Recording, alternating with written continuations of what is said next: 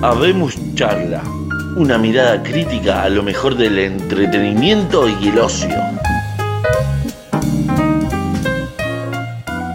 Buenas noches, queridos amigos. Acá estamos en el episodio número 2, eh, que cronológicamente sería el tercero, de Habemos Charla. ¿Cómo, se le, ¿Cómo le va, señor Choleta? Buenas noches. ¿Cómo anda, amigo 4, querido? ¿Cómo anda todo el mundo? Acá contento de, contento de grabar una, una, noche más, eh, porque la verdad es que cada cosa que veo y cada cosa que hago la voy anotando y ya el listado de cosas que tengo para contar hoy es impresionante.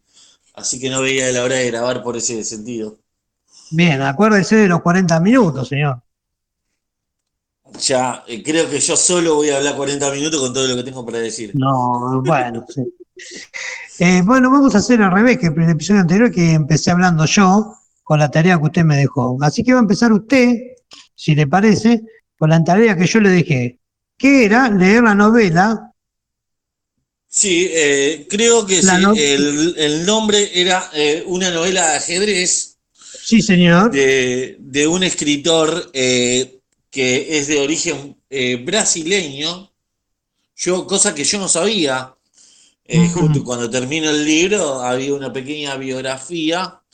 Yo por el, por el nombre me imaginaba que era, no sé, no sé si alemán, pero no sé, me imaginé alguien ruso o algo así. Stefan Swinch, no sé cómo se pronuncia. Stefan Zweig. Yo lo pronuncio como lo leo, me parece que es Sway. así es. Pero, eh, bueno, nada. Eh, es muy eh, loco lo que tengo para decir porque era como una lectura sencilla, pero con cierta coloratura poética para escribir. una novela corta, una, lo que se llama novel, tiene ese nombre, este estilo de novelas de pocas páginas que podrías ser un cuento largo. Bien, de unos tripulantes que están arriba de un barco y se, se enteran o se comentan de que arriba del barco está el mejor ajedrecista eh, de ese momento. Eh, justamente esta ajedrecista tiene ciertas características como que es muy poco inteligente. Una historia completamente interesantísima que el escritor empieza a desgranar sobre este ajedrecista con, pocas luces, pero que sí es excelente eh, y para jugar al ajedrez y con una parsimonia que muy pocos tienen. Bien, un, eh, uno de los protagonistas, eh, el señor Macamor, se, Macanor era, se llamaba. No sé a quién te está refiriendo como Macanor. No, McConnor era, McConnor, ah. creo. ¿Estamos, ¿Estamos ahí? Bueno. Mirko eh, perdón, Mirko Sentovic es el campeón de ajedrez. Exactamente. Yo, eh, en, mi cabeza, es Sentovich. No sé por qué. Sí, sí, pero yo, digo Sentovich, no sé por qué, porque por lo ruso, viste, Sentovich. Pero bueno, Bueno, que yo no entendía, digo, tantas partes del mundo elegía para venir, que quería venir a Argentina. Ahora, cuando leí la biografía de que el escritor era brasileño, se me hacía mucho más normal de que el jugador venga, venga hacia Argentina, ¿no? Ahí te, empezó a cerrar, ahí te empezó a cerrar las cosas. Claro. Bueno, pero eh, realmente, eh, bueno, este eh, McConnor, que es uno de los protagonistas, que a mí me, su coloratura me, encantó mucho, lo perpicaz, ¿no? Esa cosa de, de, tener mucha plata y decir, bueno, yo lo hago porque puedo y porque me genera, me genera cierto placer, ¿no? Y me, pareció interesantísimo. Eh, ahora, el cuento se quiebra cuando cuando conocemos a la otra, a la contraparte, ¿no? Que estamos hablando del señor B o del señor B. El señor B, eh, Exactamente. Señor B o señor B, que eh, eh, a través de sus palabras nos enteramos de por qué también él es muy bueno el ajedrez, y sin haber usado nunca un, tablero de ajedrez, propiamente dicho, porque solamente bajo... También, a ver, no quiero tocar ciertos tópicos eh, porque quiero que la gente eh, impulsar a leer a la, gente que nos escucha, ¿no? No quiero dar toda la información. Eh, nada, puedo decir que es un libro espectacular, muy fácil de leer. Si sos un ávido lector, en, dos días lo, lo liquidás. Uno, si tenés mucho tiempo al pedo como yo. Eh, es realmente muy lindo. Eh, me encantan las palabras que usa este, este tipo para escribir. Realmente. Eso, es lo que hablamos el otro día, ¿te acordás? Exactamente. Eh, es como que yo, este libro lo leí mucho en voz alta. me, me, gustaba mucho escucharme entonar el libro porque me gustaba mucho pronunciar las palabras que el tipo elegía usar para eh, delinear toda la escritura. Eh, claro, porque además, además de, disfrutar de la historia, disfrutaba de la prosa, que eso eh, no pasa siempre. No pasa siempre, no pasa siempre. Muchas veces la historia es muy rica, pero la, prosa es una prosa normal, común y corriente. Esta prosa es realmente borgiana, si se quiere, ¿no? No sé si el término es correcto. sí, vos sabés que el otro día cuando vos me comentaste el tema de, del lenguaje que usa, de la prosa que usa el autor, y nosotros decíamos, coincidimos que era una prosa de altura, y sí, eso es borgiana, sí, puede ser, sí, sí, con los, con los conocimientos mínimos que tenemos nosotros podemos afirmar que es una prosa borgiana, porque es tan exquisita, tan sutil, que te invita a leerla en voz alta, como, como hiciste vos. Sí, sí, sin dudas. Así que, bueno, a ver, eh, yo no quiero seguir contando, no quiero desgranar el, libro completo, porque quiero de que el oyente, es solamente impulsar al oyente a que la lea.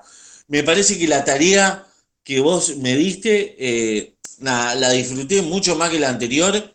Eh, la verdad que me, me pareció sensacional me pareció nada, magnífica, magnánima.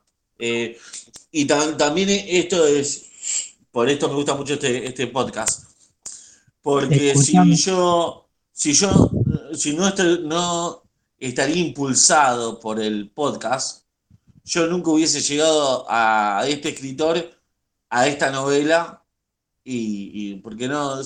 Simplemente que una novela se, llame eh, una novela de ajedrez ya el título me, dice, no me dice nada y ya lo hubiese apartado y lo hubiese dejado de lado. El hecho de que vos me la hayas recomendado y que me la hayas impuesto como tarea fue lo que me impulsó a leerla y lo que hoy, y hoy puedo decir de que fue magnífico y que ya mismo quiero seguir leyendo otra cosa de este mismo autor. Bueno, yo lo que te puedo aportar a toda este, esta excelente reseña que hiciste y esta, digamos, este, esta, mostrarnos tu punto de vista, te puedo decir, creo que coincidís, que en el libro el ajedrez es un tema secundario.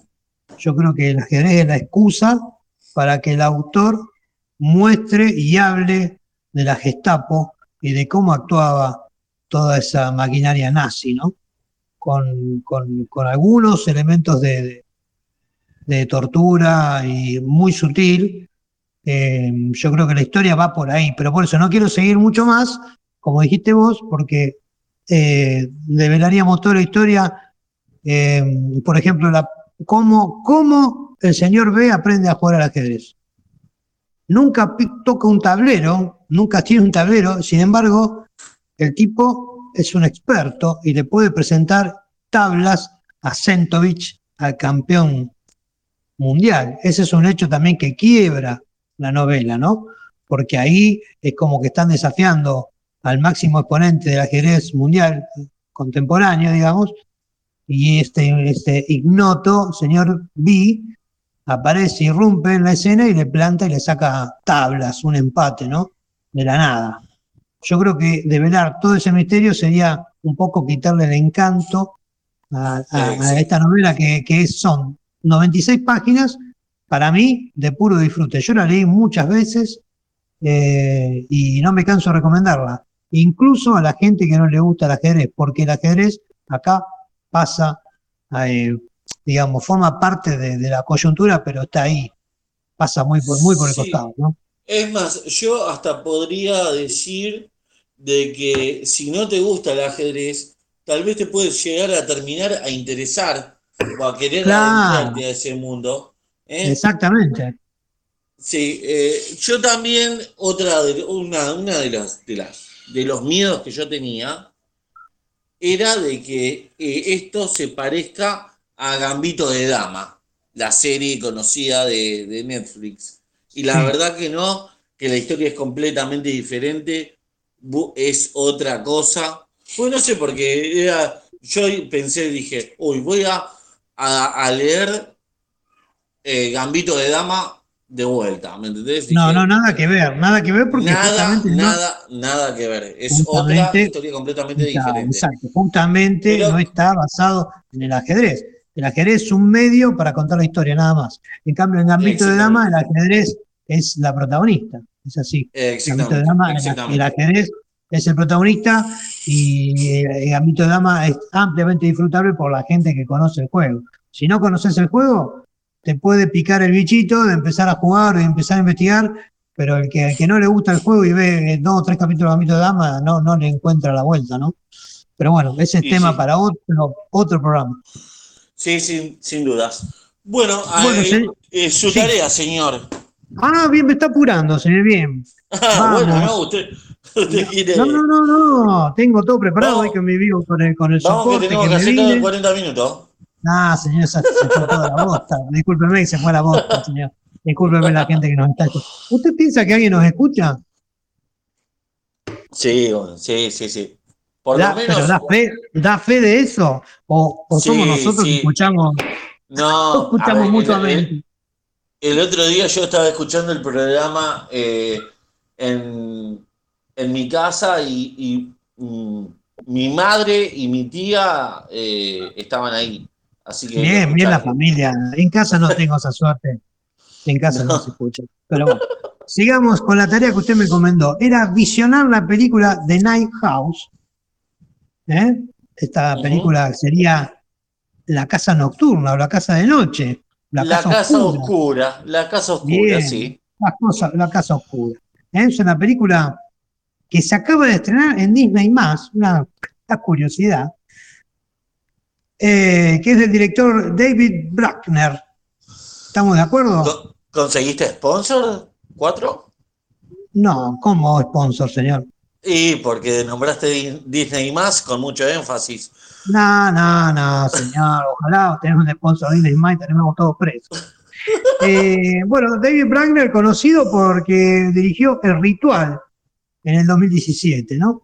Esta película fue presentada por primera vez en el lejano festival, ya suena muy lejano, Sundance del 2020, y fue víctima de la pandemia, porque era una película pensada para la pantalla grande que a, raíz de, los efectos de la pandemia se terminó estrenando en la pantalla chica. ¿Mm? Eh, estaba incluso, la fecha de estreno era para el verano europeo, el 16 de julio pasado, del año pasado, ¿no?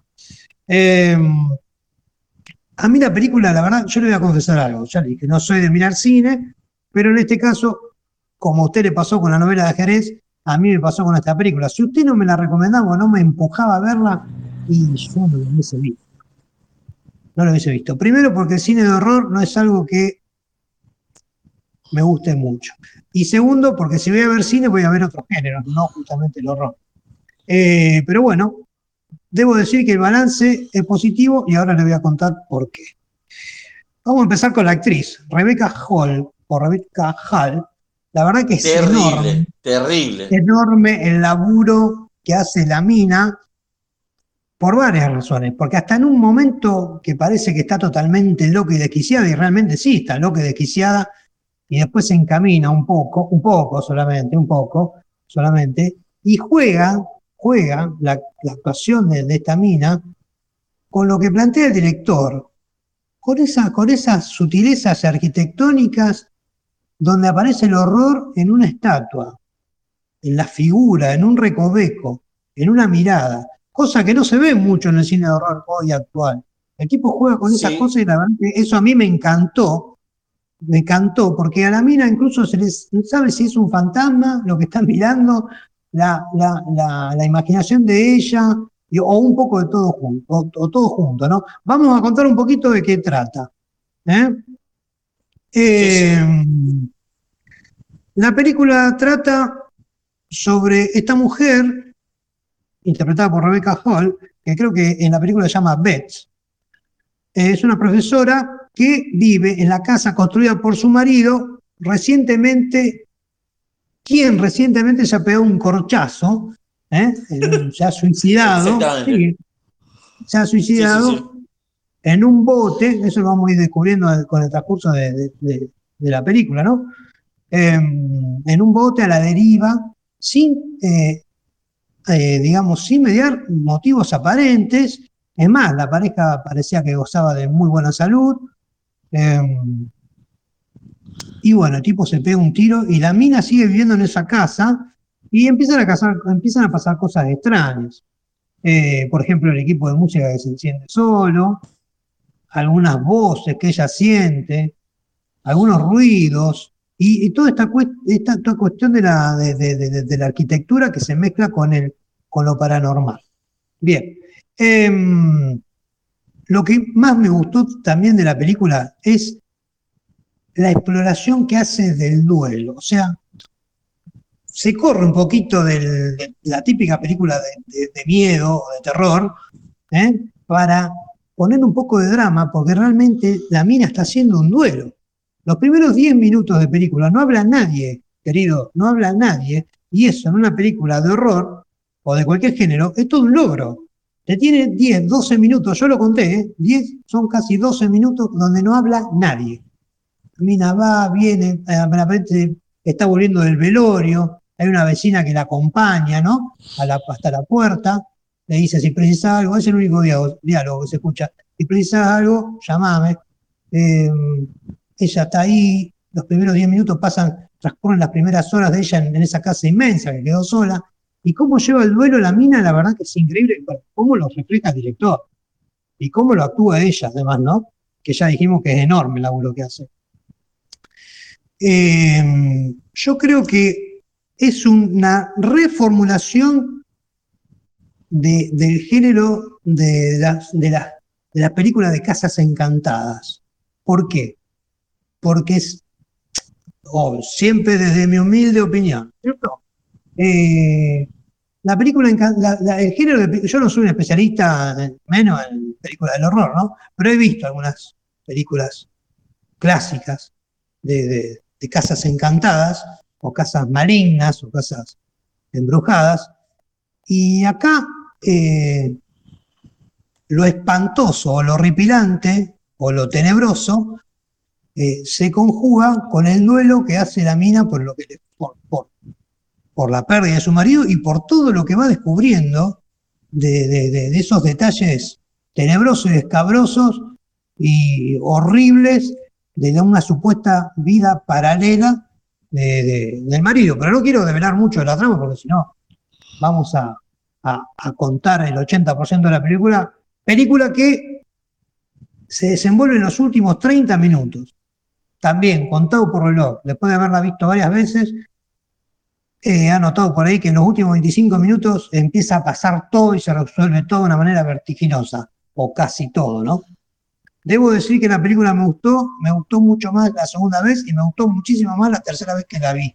La vi tres veces. Tres veces la viste. Sí, señor, para completar esta tarea de manera decente Eh, no, y- está perfecto. y, estar, a la altura de lo que venimos haciendo.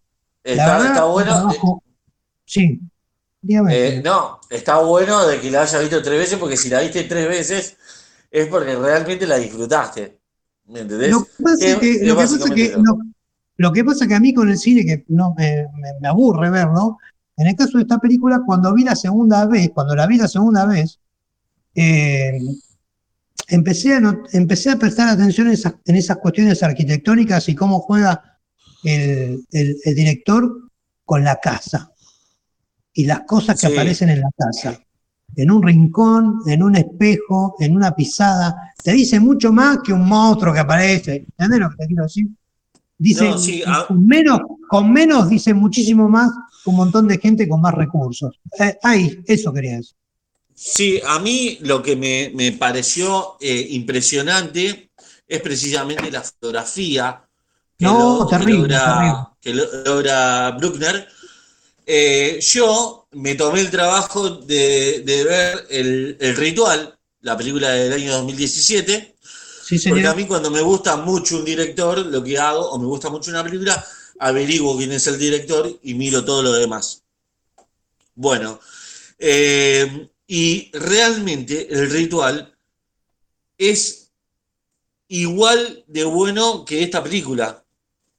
Es, es muy zarpada la fotografía, y también tiene un punto en, en comunión que habla del duelo. Se ve que este chabón tiene muy arraigado el tema de cómo superar la muerte de un ser querido. ¿Me entendés? Eso. Eh, y la fotografía en el ritual es mucho más imponente aún, porque es en el medio del bosque. Eh, otra cosa que une al ritual con esta película, ¿por qué nombro tanto el ritual? Porque ya que recomendamos ampliamente la película que vos tuviste que ver como tarea, está bueno que la gente tenga más aún para ver, ¿me entendés? Y extender la recomendación también al ritual. Sí, ¿por qué eh, no? Porque podríamos hacer el, digamos, la recomendación, como decís vos. Exactamente. Eh, también otra cosa, la facilidad que tienen para resolver las cosas. Estamos hablando que tanto la película que vos tuviste que ver de Night House con El Ritual, de Ritual, eh, duran una hora y media. No es que son películas de dos horas, 25 minutos, ¿me entendés? Son películas eh, muy interesantes, muy eh, también la fotografía es algo importante, tanto en el ritual como en The Night House.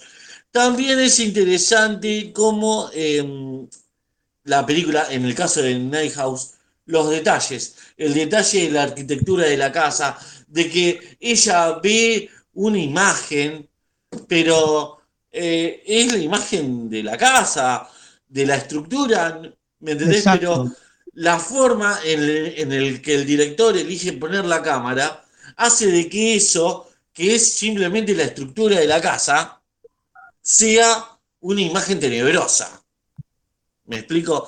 Y eso es algo eh, alucinante, alucinante. También hay otras cosas que hay que tener en cuenta, como por ejemplo la carta, ¿no?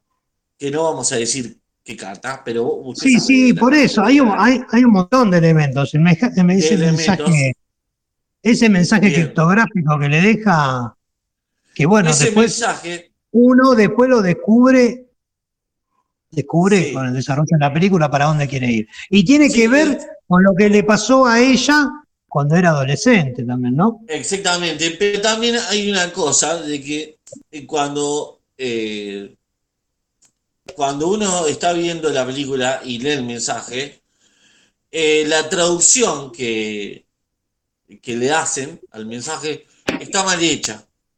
¿Eh? El que la vea, preste atención. Sí, está eh, mal si, sabe, si sabe inglés, lo que dice en la carta está mal traducido. Usted, perdón, pregunto, perdón que lo interrumpa. ¿Usted la vio en idioma original con subtítulos o la vio en yo la vi en idioma Yo la vi en idioma original con subtítulos. Perfecto. y la Bien. traducción está mal hecha. La- los subtítulos estaban mal. Lo que dice la carta eh, no, no es como te lo subtitulan. Entonces, eh, se- es- eso presta mucha confusión. ¿Me entendés? Sí. Pero también es muy interesante cómo está escrito lo que está escrito en la carta. ¿Me explico? No lo vamos a arreglar porque si no se rompe todo.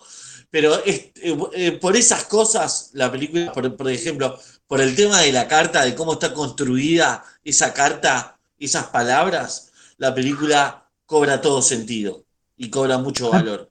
Al principio, sí, coincido plenamente.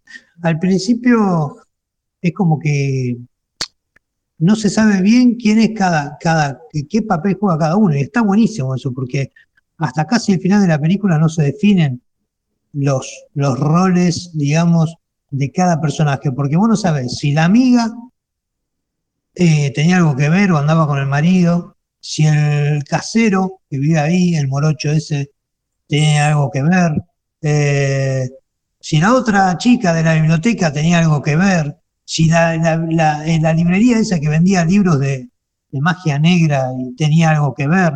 O sea, todo eso está mostrado como, como una hilera de mi- miguitas de pan, así en cuentagotas, para que se haga de la más interesante. Lo corrijo, no es una hora y media, la película dura 106 minutos, son una hora 46. Ajá. No, pero a yo a lo que me refería era de que la película está por debajo de las dos horas. Para mí, Ah, por debajo sí, de las dos sí. horas. era- eh, sí, una, una- esta también, el ritual no es una hora y media, es una hora treinta y cuatro. Pero era, era más o menos una hora cuarenta, una hora treinta y pico.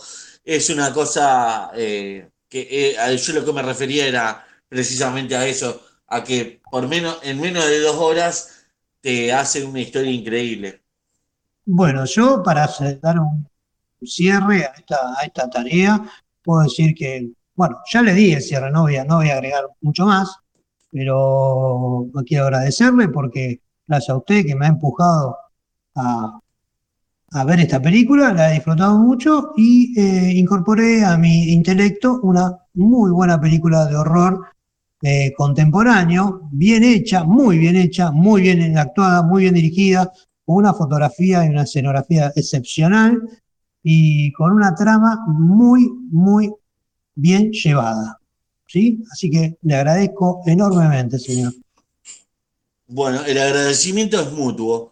Vos sabés que tenía algo más para decir y se me, se me escapó. Se me escapó. Eh, usted no Ah, usa la- ya está, método ya de los está. papeles. Sí, dígame. Ya está, ya está, ya me acordé. El director de estas dos películas, tanto de, de Night House como del Ritual, llamado David Bruckner, va a ser el director de la remake que va a salir en el año 2022, en este año, de Hellraiser, señor. El Racer, sí, el hombre de los clavos en Bueno. la cabeza. Exactamente, de los pinchos. Sí, yo tengo un compañero, este- tengo un compa- tengo un compañero de trabajo que tiene clavos en la cabeza. ¿También? Sí, porque no sabemos qué mierda tiene. Perdón, discúlpeme, me fui. Bueno, Me fui, Bueno, me fui. Eh, tranquilamente podría tranquilamente podría ser de, de, de- de Hellraiser en la película si él quisiera. Sí, sí, no Eh, sé si los clavos son visibles, pero que los tiene, los tiene. Bueno, listo. Entonces vamos a tratar de contactarlo con Bruckner para que para ver si lo mete. Después Pero creo que la el- película ya está definida. Sí. Bien, señor. Vamos a tenerlo en Bueno, cuenta entonces para. El- sí, indudablemente, indudablemente. Vamos a tratar de tratar de respetar los 40 minutos. Sí, no, se fue a la voy-. Voy yo con el listado de, de cosas que vi y que hice y que leí y todo. Sí, sí, ¿Te pero parece? escúcheme, ¿usted lo va a hacer en la tanda sola o lo va a dividir? ¿Qué, qué, qué onda? Y yo, eh, la idea es hacerlo así, de corrido y lo más rápido Sí, sí, posible. eh, le recuerdo que el programa pasado lo hizo así, me tuvo una hora. Me tomé dos termos Bueno, de mate. Pero bueno, lo escucho, dígame, Tiene- sí lo escucho acá. No, pero te va a interesar todo. Dele, Eh, dele, rap- aparte voy a ir rápido, voy a tratar de hacerlo así. me Primero, asusté, vi- pensé. Sí, ¿Cómo? ¿Cómo? me asusté porque escuché la palabra rap y digo, ¿qué, va, a recomendar? Bueno, listo, dele. Veloz, velozmente. Vi la cuarta temporada de El Marginal. Nada, excelente, me voló la cabeza. Lo único que me parece eh, un poco sobreactuado el papel de Luis Luque. Después todo el resto me parece algo brutal. Buenísimo. tilde, para el, tilde para el marginal. No, no, alucinante, alucinante. Eh, la estuve esperando como loco. Aparte, eh, convengamos de, para poner un poco en contexto, la cuarta temporada del Marginal es la primera de las temporadas que sigue un camino ascendente a la primera. ¿Por qué? Porque la segunda temporada era antes de la primera temporada y la, la, tercera era una precuela. Y la tercera temporada era lo que había pasado entre medio de la segunda temporada y la primera temporada. Entonces, esta es la primera temporada de la serie que sigue los caminos que avanza, exactamente. Entonces me pareció brutal, aparte cómo avanza. Nada, es mucho más, todo es mucho más explícito. La violencia, la sexualidad, todo. Seguimos. Vi también eh, una película argentina llamada Nocturna, lado A y lado B, que me pareció asombrosa, asombrosa la película que, espere que acá la perdí, tenía todo armadito y se me fue la mierda. ¿Usted tiene papelitos así como yo o no? No, yo tengo computadora, señor, soy mucho más. Eh, Gonzalo Calzada, el director, eh, la actuación que me voló la cabeza es la de Pepe Soriano, un eh, mítico actor nacional argentino pero que hoy cuenta con 92 años y actúa de una manera magnífica. ¿eh? A él lo, lo segundea Marilú Marini, una actriz que yo realmente no conocía, pero que también hace una actuación espectacular. Eh, nada, recomiendo Nocturna, película argentina eh, tener eh, miedo, terror, eh, habla mucho de la vejez, de las cosas que no se dicen, habla mucho de, de, eso, de que no dejes para lo último lo que tengas para decir, aunque sea, aunque lo que tengas para decir sea simplemente un te amo. ¿eh? Película alucinante, nocturna. Seguimos. El prófugo. Vi la película El prófugo, película nacional eh, de la directora Natalia Meta. Alucinante película donde eh, la protagonista es Erika Rivas, ¿eh? conocidísima actriz, que el papel más conocido es el de el de los Argentos, el de Casado con Hijos, el de la loquita de Casado con Hijos. Es una película alucinante que está basada en un libro que voy a empezar a leer en estos días, que se llama El mal menor de Feeling. ¿eh? Eh, una película de terror. ¿eh? Estamos hablando también terror, suspenso.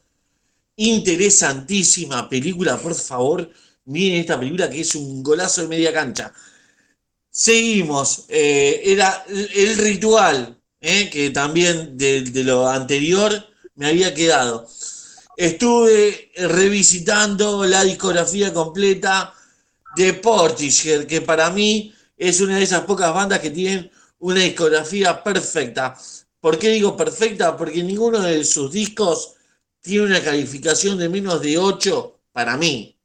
Para mí son todos los discos 9, 10, 9, 10 obviamente es una banda que no tiene muchos discos, tiene cuatro discos nomás, pero realmente es un bandón, recomiendo toda la discografía de Portishead. Estuve usando Portishead para leer el libro que usted me propuso y funcionó de maravilla. ¿eh? Ahora escúcheme, de maravilla. ¿puedo, interrumpir un segundo? Porque sí, interrúmpame todo el tiempo que, usted quiera. lo que pasa es que me da miedo de pisarlo, ¿vio? Eh, usted me dice que tiene 4 o 5 discos, pero si todos los discos son de 8 para arriba, no necesitan más. ¿Para qué van a tener 20 discos si son mediocres después? Bueno, lo que pasa es que, a ver, eh, convengamos que Portishead es una banda que ya de por sí tiene, ya le digo, casi 30 años. O sea, sacar 30, en 30 años cuatro discos es realmente poco. lo que pasa tenés banda, después, tenés, después tenés banda que en 20 años te sacan 12 discos y dos son buenos y 10 una porquería. Bueno, eh, precisamente en una de las entrevistas que le hicieron a los músicos de esta banda, eh, le dijeron, eh, nosotros preferimos esperar 15 años y sacar un disco perfecto a sacarte un disco cada dos años y que sea una porquería. Entonces, por eso, por eso, bueno, es una banda que lo que saca, lo saca con una seguridad espectacular. Te recomiendo un disco, Tears, ¿eh? el disco del año 2008, 12 temas. ¿Cómo se llama? Repetime el título, eh, por favor. Tears, de lágrimas, no, Tears, lágrimas. No, Tears, es, es, es así, te lo, te lo deletreo. T, H, I, R, D. Tears. Ah, R, tercero, Tears. Tercero, Tears. Bien, bien, perfecto. Bueno, bueno a ver, ¿usted, tiene más cosas para reseñar? Porque ya me reseñó uno, dos, tres, cuatro, cinco cosas. El marginal, la película nocturna, el prófugo, el ritual, Deportichef. ¿Y qué más, señor? Dígame. Eh, no, creo que nada más. Hasta ahí estamos. Eso era todo. Lo dije rápido esta vez. La verdad que sí, lo dijo muy rápido. Lo que pasa es que en el programa anterior, en el programa anterior dijo menos cosas, mucho menos cosas, pero se explayó mucho más con cada una. Me parece que viene claro. bueno, me parece que estamos. Sí, adelante, adelante usted. Tomo la posta yo. ¿Me escucha bien usted? Adelante. Sí, estoy tomando mates, por eso no le hablo. bueno, bueno, señor. Eh, creo que nos pisamos más. Yo tenía fe que en este programa no íbamos a pisar menos, pero creo que nos pisamos más. Bueno, pero si lo pisamos mal por culpa de usted. ¿eh? Buah, señor. Yo si no lo puse, que pasa que si, si yo no lo piso a usted, usted no, no para de hablar, señor. por eso, por eso. Bien. Le doy. Tengo dos, le doy la posta. Cosas, dos cosas solamente para recomendar. Una serie y un podcast, señor. Así que vamos a arrancar con la serie. La serie se llama The Clarkson Farms, que traducido para los mortales de este, de este lado del globo, es La Granja de Clarkson. ¿Sí? Es una serie de ocho episodios, ocho capítulos, que antes de que me pregunte, ya le digo, se puede ver por Amazon Prime. Está disponible. El protagonista es Jeremy Clarkson. ¿Sabe quién es? No. Bien, Jeremy Clarkson eh, es un famoso eh, presentador británico, él, que se hizo famoso en la década del 80, 90 con un programa automovilístico donde reseñaban, creo que alguna vez se lo comenté, reseñaban eh, autos. Programa tras programa reseñaban marcas, autos, distintos modelos. El programa se llamaba Top Gear y iba por la BBC de Londres. Un programa muy prestigioso donde había, los tipos saben mucho, ¿eh? este Jeremy Clarkson sabe muchísimo, estaba acompañado por James May y Richard Hammond, y después tuvo un problema con la BBC y tuvo que dejar de hacer el programa. Es más, el programa se siguió emitiendo con el mismo nombre, pero los tres, estos tres muchachos se fueron de la BBC e hicieron su propio camino, ¿no? Eh, con, el con otro programa de automovilismo. Pero esta vez más de aventura, no tanto de reseñas que se emite hoy por hoy por Amazon también. ¿eh? Eh, el tipo tiene un humor muy particular que en la década del 80 y del 90 funcionaba, digamos, y hoy quizás se lo podría acusar de xenófobo, racista, misógino y todo lo que usted, todos los óginos que se le ocurra. Eh, el tipo a mí es un personaje que me encanta, es, un pedante, es una, es una, es una, es una personalidad difícil de llevar, pero en esta serie la verdad que la rompe. Ya la rompía en Top Gear, yo la serie Top Gear la he mirado en inglés, sin subtítulos, así, a, a, grito pelado, digamos, porque me encanta lo que hacían los tipos, la verdad que son muy capos. Y en esta serie. Pero eh, le hago una pregunta. Sí, dígame. Le hago una pregunta. ¿Él es un pedante ya de por sí o Sí, hace de pedante es- en la no, serie? no, tiene, tiene un personaje que no creo que sea muy distinto de su, de su personalidad. Al Claro, menos yo no lo conozco, pero- yo no lo conozco, pero yo no lo conozco, pero todo el mundo coincide en esto que estoy diciendo yo. Pero la serie, la serie, la serie misma es consciente de su pedantería. No, no, pero la serie no tiene nada que ver. Él es, él es así en todos lados, en la serie de autos y en la serie, en esta serie que no tiene nada que ver con los autos.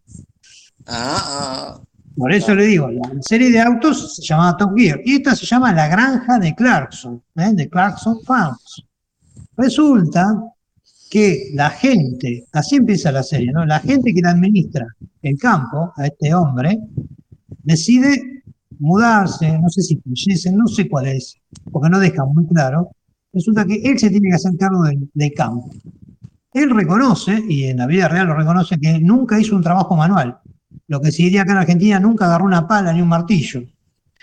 ¿Sí? Y de repente se tiene que hacer cargo de, del campo.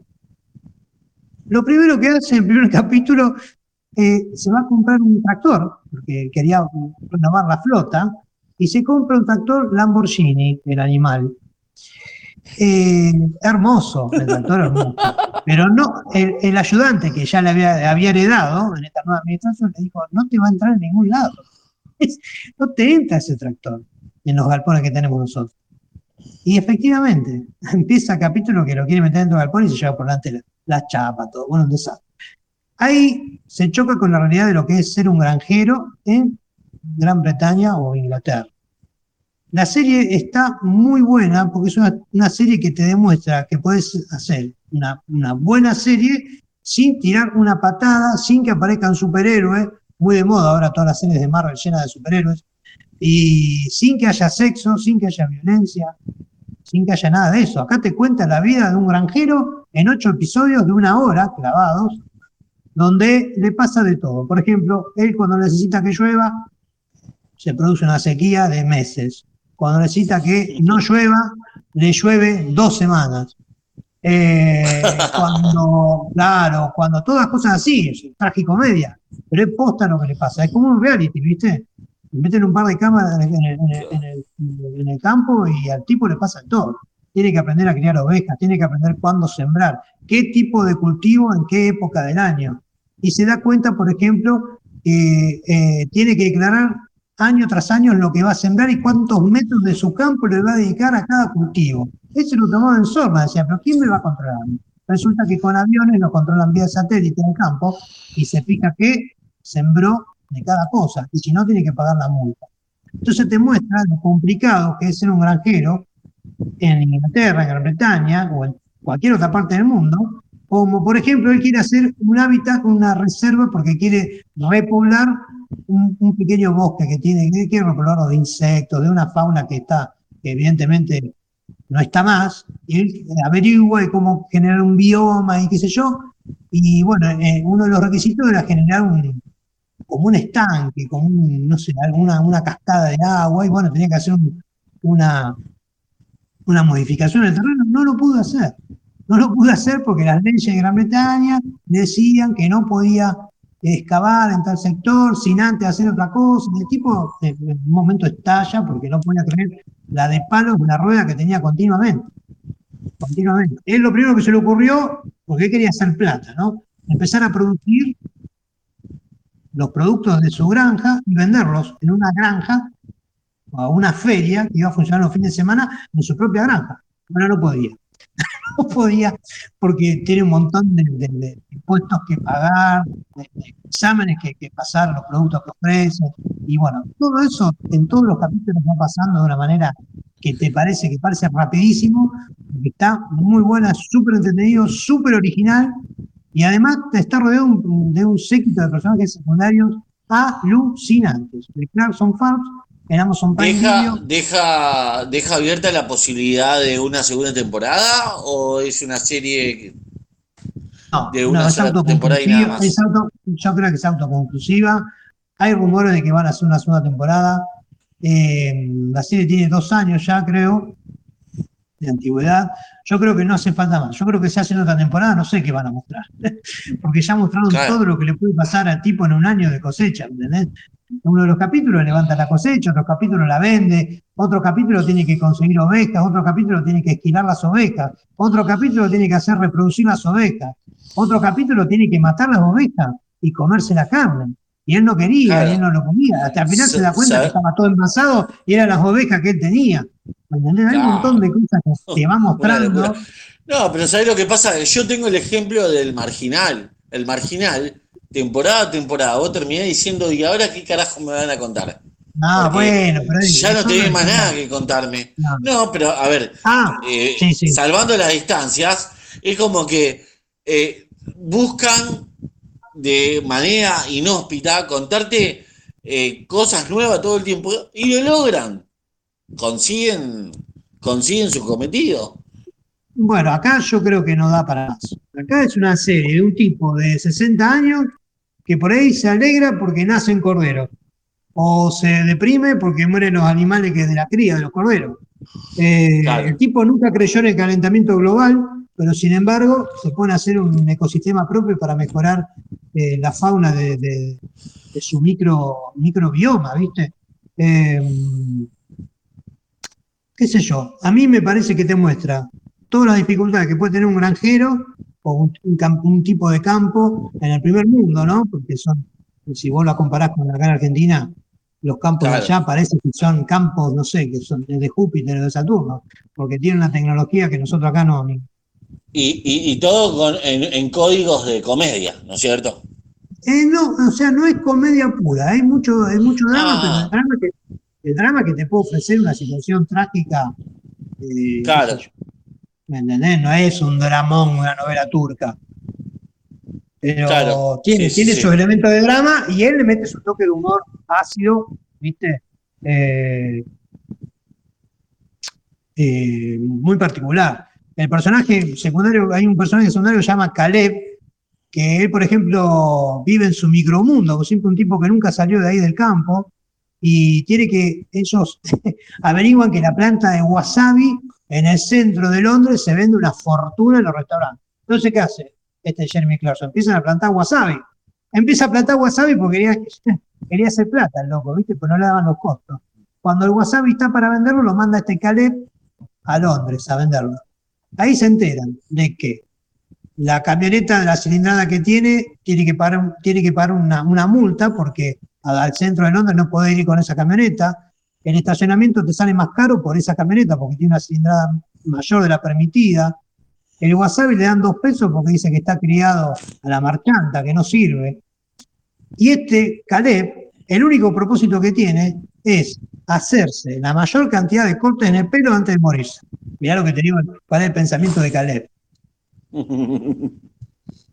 Eh, todo esto que yo te digo, todo esto que yo te digo parece una pavada, pero en el contexto de la serie está buenísimo, buenísimo. Aparece la pareja del tipo también, que no es la mujer, o sea, es una segunda o tercera pareja, no sé. Eh, la verdad que la rompe. El contador que le marca hasta cuánto puede gastar y cuánto no. La verdad que muy, muy buena y es totalmente original. Vamos a decir una serie original, esta es una serie original. Eh, voy, voy, voy a darle una oportunidad a ver qué onda, a ver qué, a ver qué onda, a ver si me complace, por lo menos el primer capítulo le voy a dar la oportunidad. Sí, yo te digo que tenía que ver dos, pero bueno, eso me gusto no hay nada que ¿Y el podcast? Ahí vamos, el podcast se llama Hay que pasar el invierno. ¿Sabe de quién es la frase? ¿Sabe de quién es la frase? ¿De quién? De un ex ministro de Economía, Álvaro Alzogaray, ¿eh? que era ministro de Hacienda en la época del gobierno de Arturo Frondizi, que decía, hay que pasar invierno, muchachos, después va a venir lo mejor. Eh, es un podcast del diario La Nación, que está conducido por el mismo equipo que hizo un podcast muy bueno, que también lo recomiendo, que en otro programa voy a hablar, que se llama La Banda Presidencial, el podcast sobre 200 años de presidentes argentinos. Es un podcast que habla programa tras programa dedicado cada uno a un presidente argentino. Eh, en este caso hablan de las crisis, te cuentan la historia de Argentina a través de todas las crisis políticas eh, que tuvo en su, en su historia, ¿no? Qué, qué, qué interesante, ¿eh? Tanto ese como el otro.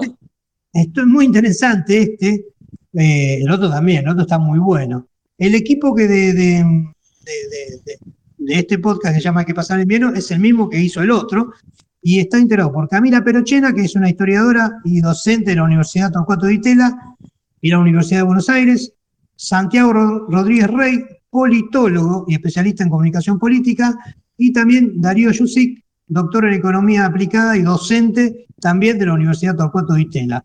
Eh, a lo largo de cada episodio van a participar otros especialistas en historia económica y política que suman su visión a lo que dan estos tres, digamos, estos tres conductores del ciclo, ¿no? Y a todos al final le hacen la misma pregunta. ¿En qué momento se jodió la Argentina? ¿Eh? El podcast termina con uno de los invitados especiales que recibe esa pregunta. ¿En qué momento se jodió la Argentina? Y ahí cada cual dice lo suyo. Muchos coinciden, muchos coinciden de ese podcast que fue en la época de los militares, cuando se jode totalmente el país a nivel económico, ¿no? Ni hablamos ya de la parte social. Pero acá esto se habla de las crisis económicas. La primera crisis, la primera crisis habla de la crisis de las ovejas, señor. Muy interesante el primer programa. El primer programa es muy interesante porque te cuenta ya en el siglo XIX eh, cómo la primera crisis económica se da por unas ovejitas. Y te cuenta cuál fue el nacimiento de la sociedad rural argentina, por qué nació, que es debido a la crisis de las ovejas. Eh, tengo una pregunta, señor. Fascinante, sí, dígame.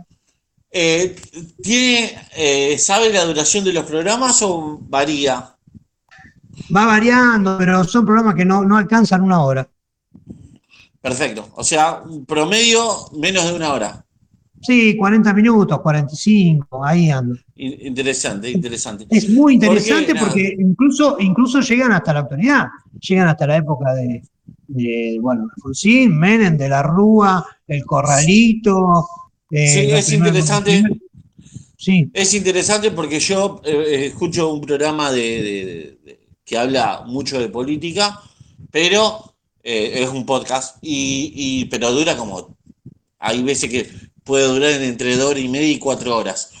no, esto sabe que esto, esto es un, esto es una, es como una introducción. O sea, los tipos profundizan y bastante, ¿eh? Le dan mucho, mucho, mucho, pero lo hacen muy desacartonado, muy destructurado.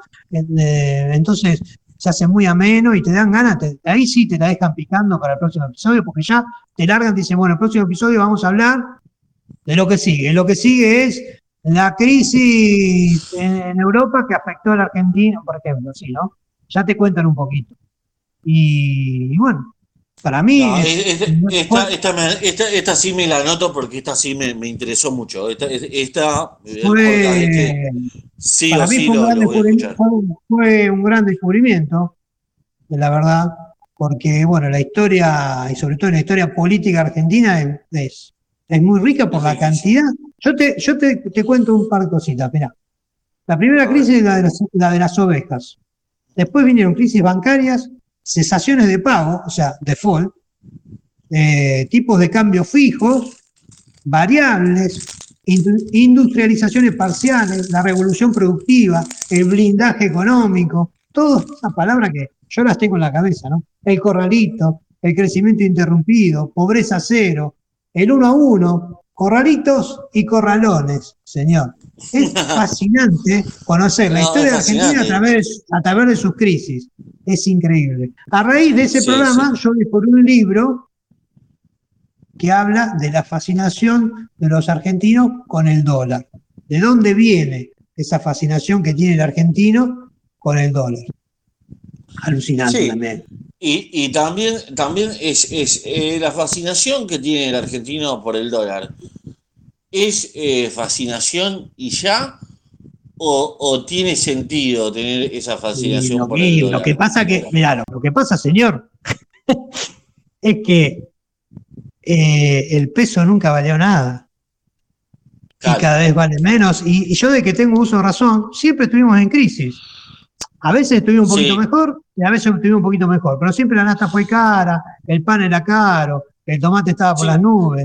Eh, Eh, pero el, dólar, pudiste- el dólar- el dólar era carísimo y el peso no valía nada. Siempre había Pero devaluación. ¿Pudiste leer el libro? Sí, sí, es fascinante. Eh, bueno, Por eso te digo, pero- por eso te digo, un poco, un poco de la fascinación de los primeros tiempos por la moneda extranjera. Y después es el único método de respaldo que vos tenés en Argentina para que tu plata siga rindiendo. Para que vos tenés hoy mil pesos y mañana sigan valiendo mil pesos. Es la única manera. Claro. Bueno, ahora ya tenés, la- ahora tenés, la- tenés las criptomonedas otra, que es otro mundo. Claro, sí, hasta, sí. hasta hace, hasta hace cinco años atrás, diez años atrás, lo único que tenías era la- el dólar, no tenés otra cosa. El peso, el billete Claro. de 100 pesos, hoy el valor nominal son 55 pesos, 60. No vale Claro, más 100. Sí, sí, sí, Y mañana va a valer 40 y pasado va a valer 30. Eh, es así. El único, la única moneda que no flu- que, al contrario, que se va para arriba en este país es el dólar. Yo Entonces, siento que, que- hay, que hay una hoy cuestión. en día, yo siento que hoy en día los 100 pesos son los 10 pesos de antes. Tal cual, coincido ¿Entendés? plenamente. Los marrones. Que, claro, hoy cuando me dicen, eh, che, te vendo, eh, por ejemplo, me, me están queriendo vender una computadora a 25 mil pesos. Eh, para mí me están vendiendo una computadora a do- lo que era 250 pesos de antes. ¿Me entendés? Sí, sí. Es, es impresionante como, como, como la plata Bueno, no vale entonces, nada. entonces, entonces, volviendo al tema del libro, te digo que un poco, en primera instancia, es la fascinación por la moneda extranjera y, y, bueno, la posibilidad que vos tenías de comprar. Te estoy Claro. hablando de la década del 60, del 50. La posibilidad de comprar de manera ilimitada, porque antes vos no tenías un cepo como tenés ahora. Claro, Y ahora claro, es la, ahora la fascinación pasa por el respaldo, o sea, por no querer perder más, uno ya no quiere perder más lo que tiene. Claro, Sumale, sumale a eso, que no sos dueño de comprar lo que quieras, porque no podés comprar. No podés, no claro, podés ir al banco y decir, quiero 200, cin- 200 quiero- dólares.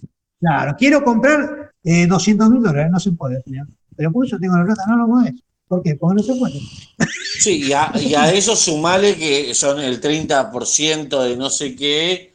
Bueno, pero eso es bueno. Cuando compré los. Eso- Bueno, Esas son las tricuñuelas del gobierno de turno, pensando que Bueno. de esa manera van a salvar el país. O sea, ahora, mirá qué loco. ¿no?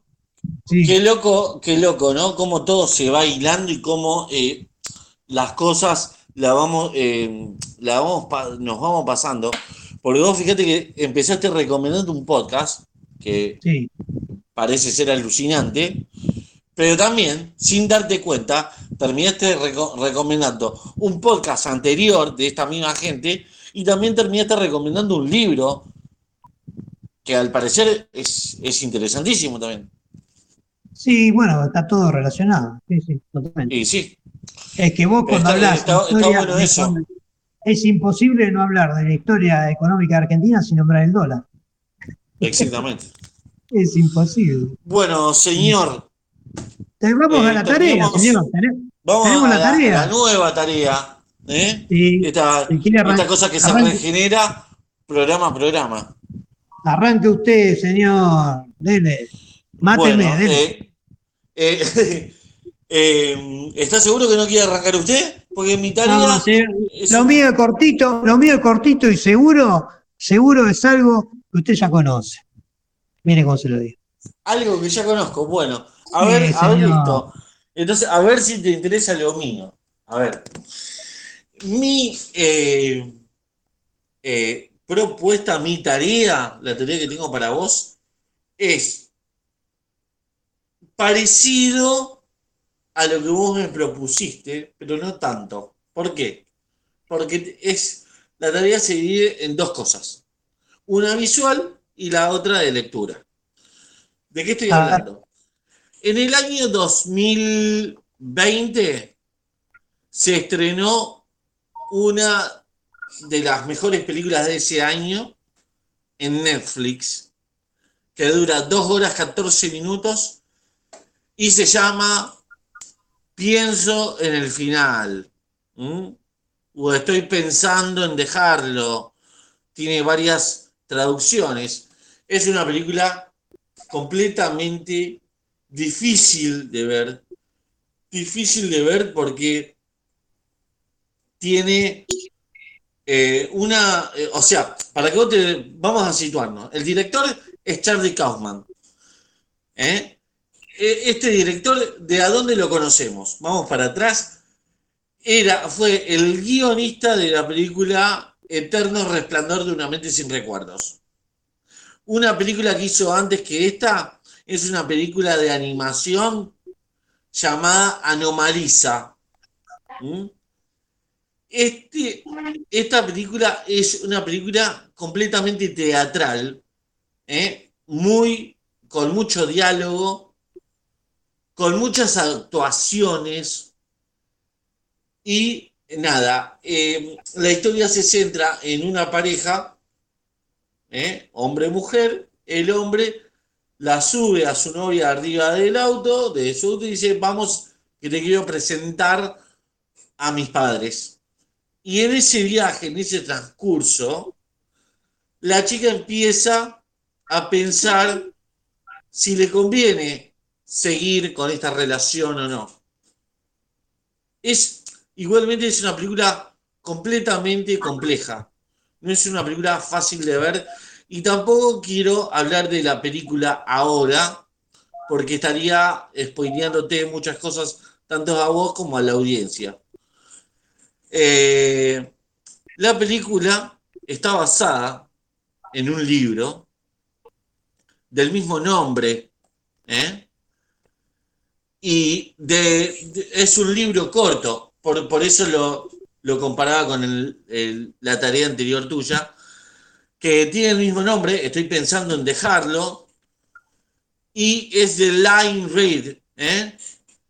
Eh, dicen que es un librazo, es una novela corta de no más de 140 páginas, y lo que yo quiero que hagas es que veas la película, saques tus conclusiones de la película, y en conjunción con la película, o después de que termines de ver la película, leas esta novela corta y hagas una extrapolación entre la novela y la película, una comparación entre las dos. ¿Está más?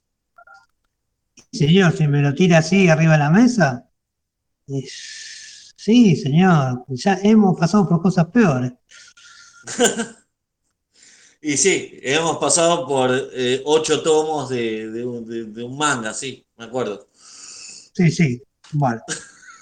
Eh, escúchenme, señor, yo no tengo problema, yo me animo a cualquier cosa. Perfecto. Yo con la charla me animo, a cualquier cosa. Perfecto. Yo creo que la experiencia que vas a vivir eh, puede llegar a ser única. Eh, porque yo vi la película, no, y aparte de esto, la tarea va a ser compartida, porque yo vi la, vi la película, pero no leí el libro. O sea que para poder dialogar de en el próximo capítulo, yo también me autoimpulso a leer el libro para hacer una comparación cabeza a cabeza con usted.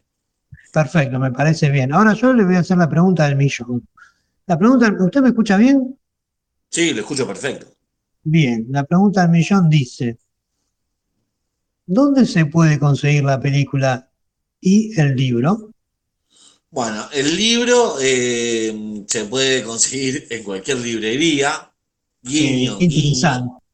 Sí. Guiño, guiño. ¿eh? Sí, señor. Yo, después te lo paso. Eh, en las.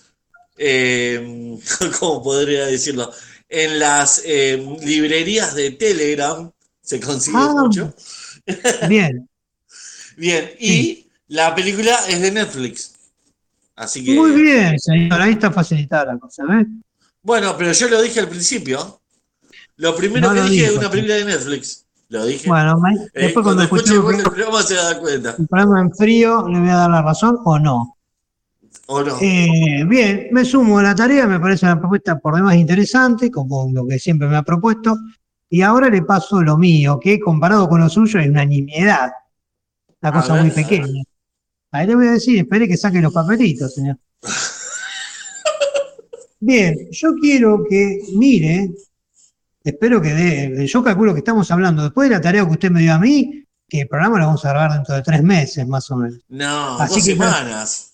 140 páginas. Bien, perfecto. Usted, 140 páginas y una película, nada más. No, es nada. usted, el libro de, Stefan Zweig, de 96 páginas, estuvo casi un mes para leerlo, señor. y, no y casi que no lo termina. No me apure, no me apure que lo voy a hacer quedar mal. Escúcheme, tengo, para, tengo la tarea para usted. Es algo que yo ya le había recomendado y se lo voy a recomendar, pero acá delante de todo el mundo, cosa que no se me puede negar. No puedo hacer el pavo. Quiero que mire la serie animada Arcane. Arcane, ah, la, tengo que ver porque todo el mundo me dice que es la mejor serie del año. Bueno, señor, acá tiene la cosa perfecta. Son apenas nueve capítulos separados en tres arcos que están interconectados. Le digo que son tres arcos, pero no porque cada, cada tres capítulos habla de una cosa distinta, sino porque fue estrenada así. Fue estrenada de a tres capítulos. ¿sí? Tres capítulos en una semana, tres capítulos en la otra y tres capítulos la otra. Se consigue en Netflix, la serie de Netflix, y está basada en el videojuego del mismo nombre, eh, Arcane League of Legends, que así como se llama la, la serie. Está dirigida por Riot Games, que es el creador del juego también. Christian Link, también creador del juego, y el guion es de Christian Link y Alex G, y la historia también es de Christian Link. Le cuento un poquito, cortito, ¿eh? Arkane profundiza en el equilibrio, en el precario equilibrio entre la rica ciudad de Piltover y la sórdida y oprimida Sound. Piltover está ubicada de la tierra hacia arriba, ¿eh? del nivel, digamos, del nivel del mar, digamos, hacia arriba, y la sórdida oprimida Sound del nivel del mar hacia abajo. ¿eh? O sea, una está en la superficie y otra está en el inframundo. La tensión entre ambas ciudades se desborda debido a la creación en Piltover, en la ciudad rica, digamos, de algo llamado Hextech, que permite a cualquiera controlar la energía mágica, y de una nueva droga en Sound, ¿eh? en la ciudad subterránea, llamada Shimmer, que transforma a los humanos en monstruos. La rivalidad entre las dos ciudades divide a familias y amigos en Arkane, una serie en la que cobran vida las relaciones que moldean a campeones del juego League of Legends tan famosos como V, Jinx, Caitlyn, Chase y Victor, que son personajes que eh, aparecen en la serie. Está basada en la ambientación y la historia del juego League of Legends y presenta un mundo complejo donde abundan las decisiones morales con una animación impresionante y una narración que es pura intriga. Señor, ya se lo recomendé, creo que es la quinta vez pero en este caso creo, quiero que la mire y que me dé su opinión. Creo que le va a fascinar. Perfecto, perfecto. Yo, yo también, eh, bueno, obviamente ya estaba interesado en verla. No la veía porque vio, eh, hay tantas cosas que uno tiene para hacer y, y, en nuestro caso que está bueno empujarnos así, de esta manera, ¿no? Eh, sobre todo porque en mi caso, con mi tarea, porque yo sé que usted tiene algunos problemitas con el cine, como que hay ciertas nomenclaturas del cine que a usted no le cierran, que a usted le gusta más ver serie y no le gusta la inmediatez del cine. Y yo quiero hacerlo cambiar de esa postura, quiero, quiero, por eso yo creo que esta película, que es un tanto difícil de ver, es, hay, que, hay que agudizar todos los sentidos para poder eh, encontrarse con, la trama. Eh, por eso le recomiendo esta película, porque hay que agudizar todos los sentidos y tal vez, tal vez esto lo enamore nuevamente del cine. Bueno, señor, le tomo la palabra y vamos a, abordar la tarea de la mejor con, la mejor predisposición y esperando que sea un disfrute para todos. No me quiero despedir. Lo que, le, pido, lo que le pido es una cosa. Para que las dos partes sean iguales. Primero, ve la película y después lee el libro. Bueno, señor, está bien. ¿Eh? Si, usted lo, dice, se hará así. Yo porque primero vi la película, entonces quiero... ¿Me explico? Sí, señor, no hay problema. No quiero que el libro opaque eh, eh, lo, que la película te muestra. Bien, entonces con Arkane vamos a hacer lo siguiente. empiecen a ver de atrás, de atrás para adelante. Bueno.